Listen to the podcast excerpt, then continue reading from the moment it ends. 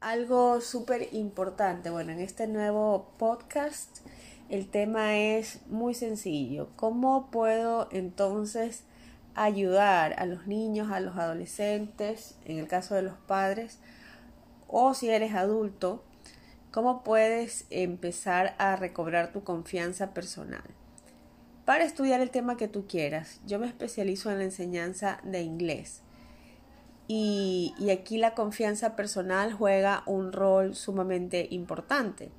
Entonces, punto uno, es muy importante si eres profesor o si eres eh, padre o madre, reforzar siempre positivamente los aciertos y más aún los errores. Y decir, siempre transmitir un lenguaje positivo, diciendo lo que estás haciendo hace que puedas avanzar más, porque de los errores se aprende, se aprende mucho más de los errores.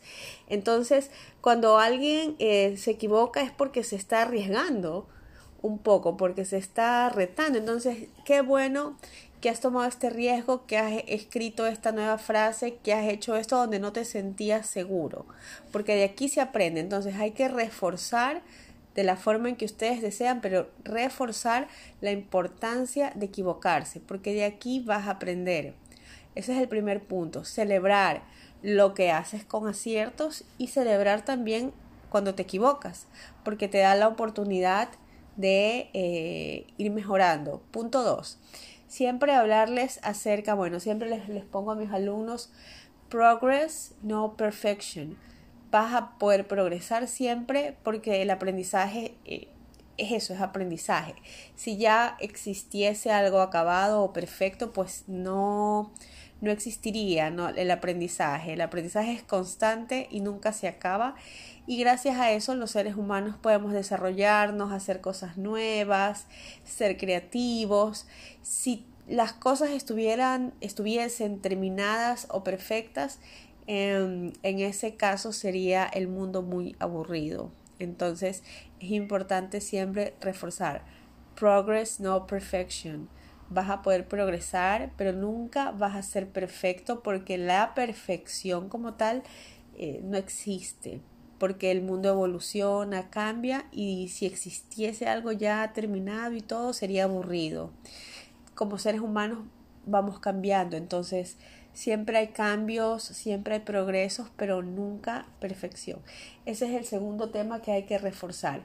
Y el tercero es aceptar a los chicos y aceptar las situaciones que suceden. A ver, eh, si yo quiero aprender, le pongo como tema el inglés, pero pueden aplicarlo a cualquier otro tema. Si yo deseo aprender algo, pero sé que no comprendo. Esto le pasa a muchos estudiantes que en sus colegios o en sus escuelas o en la universidad tienen que cumplir con requisitos, estudiar inglés en un nivel y están en un nivel que no entienden nada porque no es el nivel adecuado.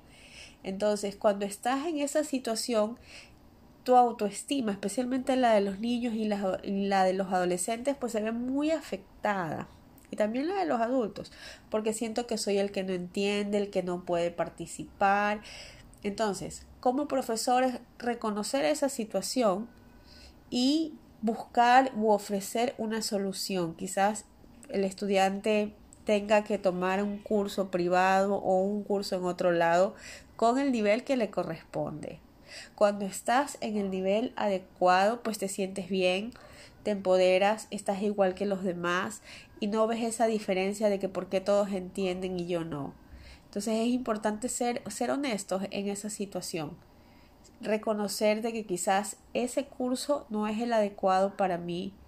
Y hablarlo, hablar con tu profesor. A veces dicen sí, pero bueno, ya tengo que, que pasarlo. Pero decirlo honestamente. ¿Por qué? Porque si uno no lo dice, muchos profesores, dado la formación que hemos recibido, Pensamos que los chicos son vagos, que no les interesan, que no quieren. Entonces es importante ser sinceros y decir, estoy estudiando, ya estoy en este nivel, pero estoy estudiando lo, fundamental. Como padre, es decir, bueno, está viendo, eh, no, no está en este nivel, tomé una acción, los chicos están o los estudiantes están en un nivel más básico, yo sé que tiene que el currículum de estudios es este, pero lo pones para que entiendan la situación. Yo tengo estudiantes que a veces los profesores los botan del salón de clases, ojo, los sacan de la clase virtual. Entonces eso para los chicos es equivalente a un rechazo.